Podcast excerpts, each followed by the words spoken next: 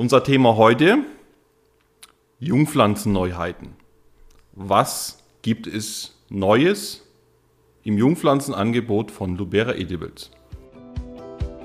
Herzlich willkommen beim Lubera Edibles Gärtnerradio, dem Profi-Podcast für essbare Pflanzen und deren Jungpflanzen. Mein Name ist Frederik Vollert und bei Lubera Edibles bin ich verantwortlich für die Produktentwicklung. Mein Gast heute ist Markus Kobelt, Gründer von Lubera und Co-Geschäftsführer von Lubera Edibles. Markus, wie gehen wir bei den Neuheiten vor? Wie ist da der also Zuerst müssen wir natürlich die Erwartungshaltung der, der Zuhörer etwas enttäuschen. Also wir sind keine Neuheiten. Ja? Äh, einfach damit das klar ist. Obwohl wir uns auch zu verkaufen versuchen. Äh, und äh, ja, mit den Neuheiten, das ist so ein bisschen relativ, aus dem einfachen Grund, äh, wenn wir neue Sorten haben, dann äh, ja, testen wir die irgendwie, sagen wir, das ist eine neue Sorte, dann bekommt sie vielleicht einen Namen und dann beginnen wir sie zu vermehren, vielleicht konventionell, zunächst bei Rubera in Bux und dann geht's äh, meistens ist ja deine Arbeit, deine Aufgabe, Frederik, genau. dann gehen die wichtigen Sorten dann äh, für den größeren Markt gehen dann nach äh, Bamberg, Strullendorf, werden in vitro etabliert.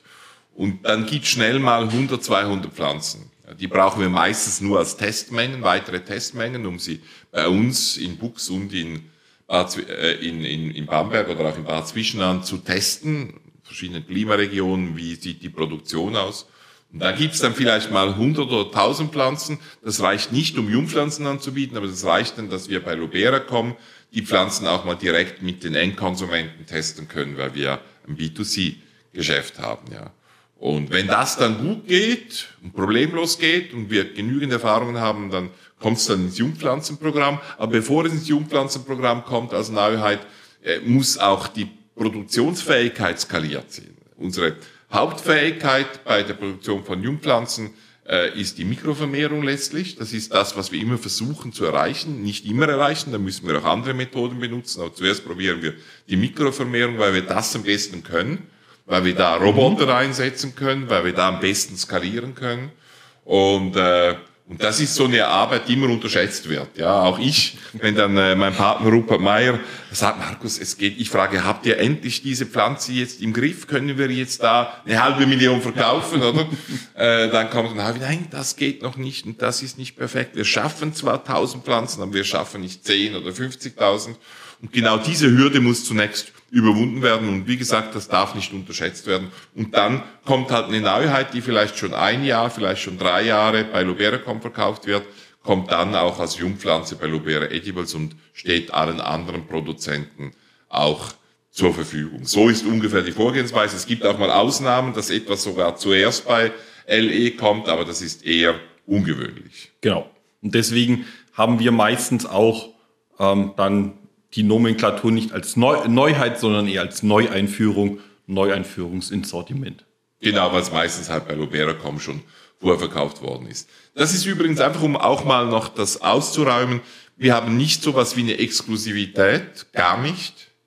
Wie gesagt, es gibt auch mal Sachen, äh, die LE vorverkauft. Also wir wollen nicht anderen Gärtnern etwas wegnehmen oder, oder vorenthalten, sondern es ist effektiv die Skalierung der Produktion, die dazu passt. Wir können mit tausend Pflanzen nichts anfangen auf dem Markt. Wir finden nicht die zwei, drei Kunden, die die nehmen. Mhm. Und die werden halt dann zuerst sozusagen bei Luberacom äh, verwertet. Und das Interessante daran ist auch, dass wir dann dadurch lernen, wie die Pflanze funktioniert. Äh, es passiert nicht häufig, aber es passiert vielleicht jede zwanzigste Jungpflanze Neuheit, die wir einführen, dass wir irgendwas übersehen haben. Ja, irgendwas, was wir nicht gesehen. Ich kann mich erinnern mal, äh, äh, eine, eine kompakte Himbeere, die erste, die wir hatten, nicht die, die wir jetzt verkauften. Und äh, alles gut, alles hat gepasst, ein bisschen spät gefruchtet, wunderschöner Christbaumwuchs, so wie ein kleines Tännchen. Und äh, aber das Ding hielt den Topf nicht aus. Und das haben wir in den Freilandversuchen und auch in der Produktion nicht gesehen. Aber unsere Kunden haben es dann gesehen. Ja. Und dann haben wir das Ding natürlich sofort wieder aus der Pipeline genommen und, und nicht mehr verkauft. Also es ist auch noch die letzte Möglichkeit, mal äh, äh, letztlich ein bisschen unsere Endkunden auch als, als Testperson zu brauchen und dann eine Pflanze, bevor wir 10.000, bevor wir 100.000 äh, davon verkaufen, nochmals einem Härtetest zu unterziehen. Das ist so ein bisschen die Vorgehensweise. Mhm. Gut, jetzt wollen wir so ein bisschen uns durch die Neuheiten, ja nicht durchkämpfen, sondern durchargumentieren. Ich denke, heute geht es nicht darum, jetzt bei Riesenromane zu erzählen. Also ich darf, du darfst nicht, oder? Und, äh, sondern darum, kurz die Neuheiten vorzustellen, die dieses Jahr äh, im Jungpflanzenprogramm zu erwarten sind. Wenn ich dieses Jahr sage, heißt das eigentlich im Wesentlichen, es gibt vielleicht jetzt noch kleine Versuchsmengen. Mhm aber es ist vor allem die Möglichkeit, jetzt zu bestellen, damit Sie im nächsten Frühjahr diese Jungpflanzen äh, beziehen können. Das ist halt einfach jetzt dem Markt geschuldet. Äh, wir kommen mit der Produktion nicht ganz nach, aber es ist auch eine gute Disziplin. Dann, wenn wir eine Jungpflanze vorstellen, eine neue Sorte vorstellen, gibt es in der Regel Kleinstmengen zum Probieren. Genau. Aber es ist ganz wichtig, dann auch zu bestellen, damit man im nächsten Frühjahr sozusagen die gewünschten Mengen bekommt. Genau. Also, äh, das erste wären die Sugarroot Süßkartoffeln. Kannst du kurz vorstellen, um was es geht? Genau, Sugarroot Süßkartoffeln. Äh, Sugarroot Serie ähm, ist eine Süßkartoffelserie aus eigener Züchtung, aus eigener Selektion, die deutlich süßer ist, also im Geschmack deutlich süßer sind als die marktüblichen Sorten. Kann man so sagen, haben wir degustiert, haben wir auch gegeneinander degustiert ähm, ja, bei den Sugarroot Süßkartoffeln haben wir vier Sorten aktuell im Sortiment. Ähm, einmal so durch das Farbspektrum, was es grob gibt. Ähm, fangen wir an mit der Sugarroot White. Das ist, wie der Name sagt, es ist eine weißfleischige, eher so ein Cremeweiß, nicht so ein strahlendes Polarweiß, wie man es vielleicht von, von der Wandfarbe her kennt. Ähm, das Interessante an der ist, es ist die süßeste Sorte, die wir im Sortiment haben. Also wirklich, das ist eine echte Süßkartoffel, die den Namen Süßkartoffel auch verdient. Dann haben wir die Sugar Root Yellow. Die ist um, ähm, cremegelb in der Farbe. Jetzt auch nicht ganz so intensiv wie mein äh, Pullover, den ich aktuell anhabe. Ähm, aber hat doch, man sieht, es ist eine schöne hellgelbe Farbe. Ähm, die ist jetzt vom Geschmack her auch sehr süß, angenehm süß, nicht zu, nicht zu intensiv von der Süße her. Und die Sugarroot Yellow ist etwas auch gegart, etwas fest. Also es ist keine festkochende Kartoffel. Normal die meisten Süßkartoffeln, eher wenn sie gegart werden, kriegen so eine cremige, schmelzende Textur. Ähm, das hat die Sugarroot Yellow nicht so extrem, die bleibt etwas fester und wäre dafür natürlich auch gut geeignet, um daraus Pommes oder entsprechende Sachen draus zu machen. Dann haben wir die Sugarroot Chestnut, die noch eine sehr, sehr ungewöhnliche Knolleninnenfarbe hat. Wenn man sie durchschneidet, hat die eigentlich aus eher so eine hellgelbe Grundfarbe und ist so leicht orange marmoriert. Schaut wirklich sehr interessant aus, weil man, also es hat wirklich eine sehr schöne optische Farbkombination und die ist vom Geschmack her, wie der Name Chestnut schon sagt, hat wirklich, ist schön süß und hat so im, im hat wirklich schöne äh, Maroni, Maroni Escastani Noten wirklich im Geschmack. Die letzte im, im Bunde in dieser Serie ist die Sugar Root Purple wie der Name sagt, Purple ist eine von den Vio ist eine violettfleischige, ist von der Knollenform eher etwas länglicher. Die anderen sind eher so ähm, breit kompakt und die, das Typische bei den allen violetten Sorten ist wirklich, dass die so ein bisschen in die Länge gezogen sind. Röhrenmäßig. Genau, so, so röhrenmäßig. Ähm, die ist auch sehr süß, ist von, von, den, von der ganzen Sugar Root Serie die mit dem schwächsten Zuckergehalt, aber trotzdem eine definitive Süßkartoffel, eine definitive Sugarroot Süßkartoffel, hat etwas intensiveren Geschmack durch den höheren Anthocyan-Gehalt. Man schmeckt es einfach raus. Man muss auch sagen, dass wir bei den äh, Purple, violetten äh, Süßkartoffeln eine riesige Pipeline im Hintergrund haben, die einfach noch nicht so weit ist. Genau. Also da wird sich, wir werden ich denke in Zukunft dann auch, weil sie einfach schon fantastisch sind von der Farbe her. Und da gibt es auch Sorten, die schmecken wirklich nach schwarzer Schokolade. Und also ich war ganz hingerissen. Und äh, in Zukunft, das ist jetzt halt ein bisschen, aber das gehört zu der Züchtung und zu der Entwicklung von Sorten, dass wir immer auch Zukunftsmusik spielen. äh, die rote Sorte haben wir jetzt, aber ich bin sicher, dass wir in drei Jahren zwei, drei rote Sorten haben werden und das noch weiter aufspiegeln und da wir Möglichkeiten geben. Rote Sorten heißt auch immer Anthocyane, heißt gesunde Inhaltsstoffe. Und, äh, und äh, wenn wir das zusätzlich mit den extrem schmackhaften, süßen Süßkartoffeln transportieren können, dass sie eben auch noch diese gesunden Anthocyane haben, dann äh, ja, äh, steht dem Erfolg dieses speziellen Gemüses sicher nichts mehr im Wege. Genau. Dann, Markus, erzähl du uns doch mal bitte was über das Open Sky Freiland-Tomatensortiment. Ja, to Tomaten haben ja mit dem Süden zu tun. Wenn ich an Tomaten denke, dann, dann äh, kommt immer mir eine kleine Kindheitsgeschichte in, in, in den Sinn. Wir waren in den Ferien, ich meine noch ohne meine Schwester, das heißt, ich war jünger als dreieinhalb Jahre, so die erste Kindheitserinnerung, im Zelt im Tessin und es hat geregnet. Hat mich ein bisschen beängstigt. Ich kann mich noch erinnern, mein Vater hat einen Graben rund ums Zelt gegraben und dann gab es irgendeinen sonnigen Tag und einen sonnigen Tag hat mir dann auf einem Markt ein Marktfahrer eine rote Tomate geschenkt. Ja. Und die war so schön und so wunderschön. Ich habe gar nicht gewagt, sie zu essen, habe die dann neben dem Bettchen irgendwie hingestellt. Mehr weiß ich nicht mehr, das ist Geschichte, aber die Assoziation, die haben wir ja alle. Tomaten gleich, gleich, gleich, gleich unbeschwertes Leben, gleich südliches Leben. Aber die meisten Tomaten müssen wir produzieren, indem wir zuerst mit der Bohrmaschine zugange gehen und ein Riesengerüst machen. Der Mann ist gefragt oder der Nachbar oder der Vater. Bei uns wäre es mein Vater gewesen, der ist handwerklich viel begabter gewesen als ich. Und dann erst vielleicht unter Umständen, wenn sie nicht an der Braunfäure zugrunde gehen, dann gibt's Tomaten. Ja. Und, und unser Ziel, mein Ziel war es, Tomaten zu züchten, die halt Open Sky wachsen draußen, die wirklich das unbeschwerte Wachstum haben, ähm, weder von Alternaria noch von Phytophthora belästigt werden.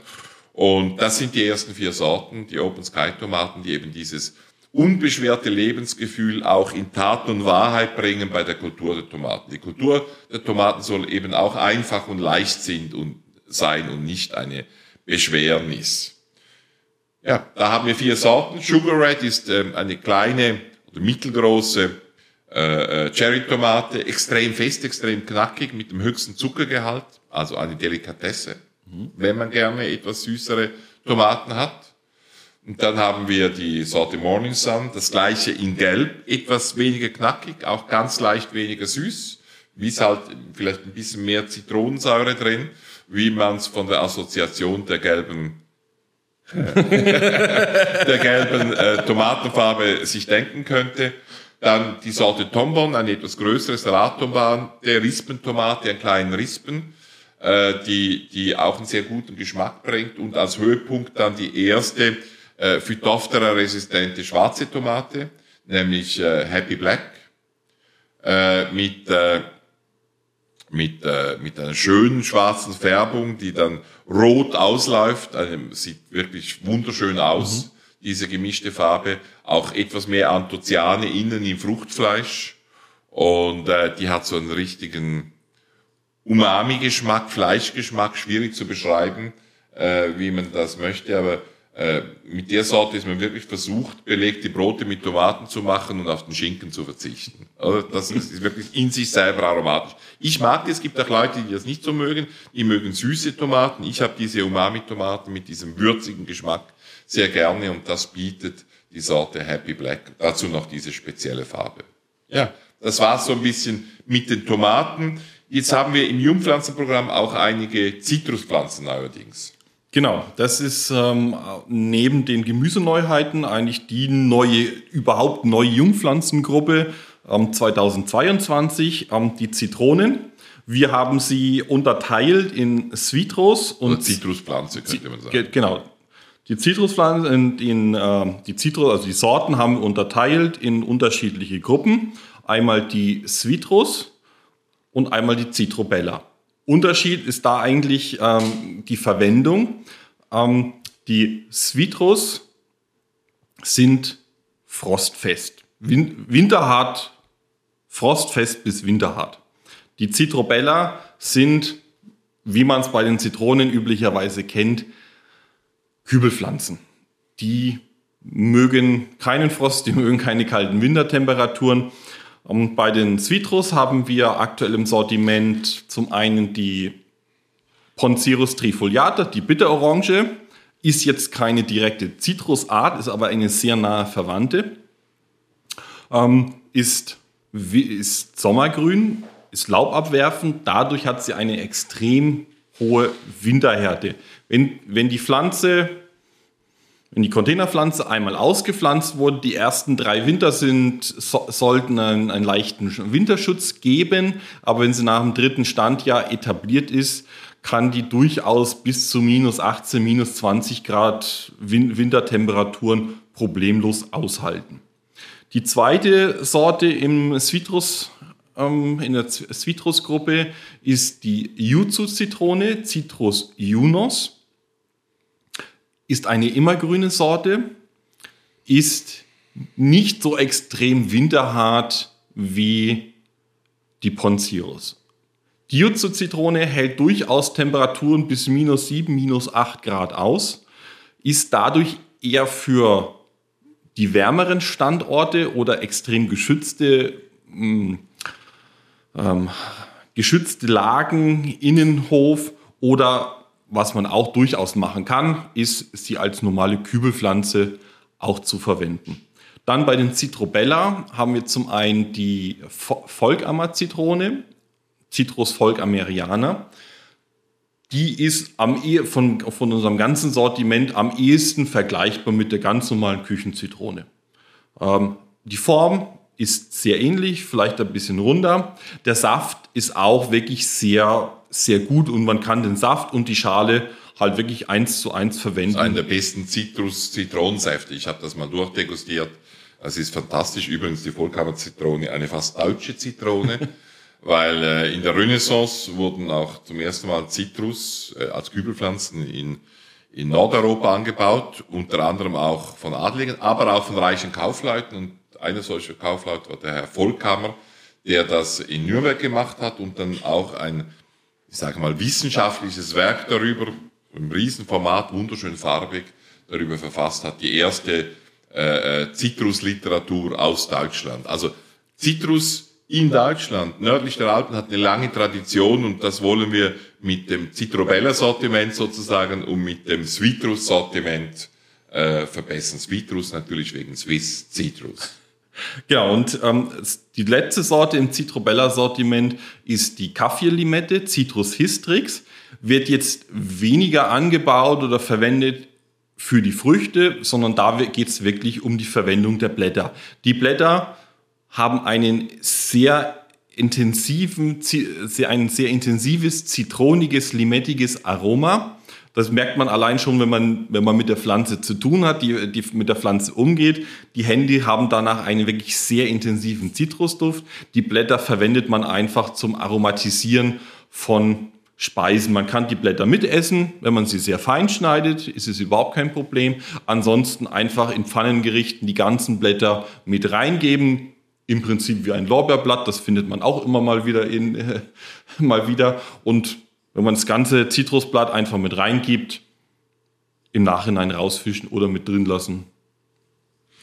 Genau, das waren so eine Gruppe von Neuheiten. Ich glaube, das ist zu viel, das unter einmal vorzustellen. Ja. Das wird dann auch fast nicht mehr genießbar. So lange Arbeitswege können Sie gar nicht haben, wenn Sie das hören. Es wird also noch einen zweiten Podcast gehen, geben mit äh, Neuheiten. Vielleicht zum Abschluss noch wie viele Neuheiten gehen überhaupt? Mir selber aufgefallen, in den letzten drei Jahren haben wir bei Lubera Edibles wahnsinnig viele Neuheiten gemacht. Und äh, Sie werden sich vielleicht auch fragen, geht das überhaupt? Wird das nicht zu viel? Und warum machen die das? Warum machen wir das? Wir machen das, weil wir ganz überzeugt sind, erstens mal, dass im Bereich essbarer Pflanzen noch ungeahnte Möglichkeiten sind. So wie man heute sagen kann, dass man vielleicht nur fünf Prozent der möglichen essbaren Pflanzen überhaupt kommerziell nutzt, weltweit, mhm. ja. Also da muss noch eine riesen Dunkelziffer sein, die auch interessant wäre. Da gibt's auch viele, äh, ich sage mal, halb geheime Pflanzen, vergessene Pflanzen, die man vergessen hat oder die gar nicht so richtig entdeckt worden sind. Also die Welt der Esspflanzen ist breit. Die muss auch breit sein, wenn wir uns alle in Zukunft gesund ernähren möchten, auch im Garten gesund ernähren möchten und auch der Anbau im Garten ist ein Teil der gesunden Ernährung und man könnte sagen der Volksgesundheit, ja. Und da braucht es mehr Diversität. Diversität heißt immer auch Risikoverteilung. Noch vor gut 100 Jahren, 150 Jahren ist mal ein schöner Teil der irischen Bevölkerung verhungert, weil die Kartoffeln äh, äh Phytophthora bekommen haben. Ja, das war, weil sie keine Risikoverteilung hatten. Und auch heute ist es so, dass drei bis fünf der wichtigsten Nahrungspflanzen 80 Prozent unseres Konsums abdecken. Ich habe das jetzt nicht recherchiert, aber ich wette, es wird eher noch schlimmer sein. Und, äh, und das können wir in unserem Garten, das können unsere Kunden in ihrem Garten anders machen. Und äh, das wird irgendwann auch die Landwirtschaft anders machen. Wir brauchen mehr Risikoverteilung. Das ist die eine Überlegung. Die andere Überlegung ist, wir hatten jetzt während Corona die einzigartige Situation, die wir normalerweise nur kurz für zwei Wochen im Frühjahr haben, nämlich mehr Nachfrage als Angebot. Ja. Und da ist es einfach geworden, Pflanzen zu verkaufen. Wenn du einfach mal Himbeeren hattest, dann konntest du Himbeeren verkaufen. Das wird sich ändern.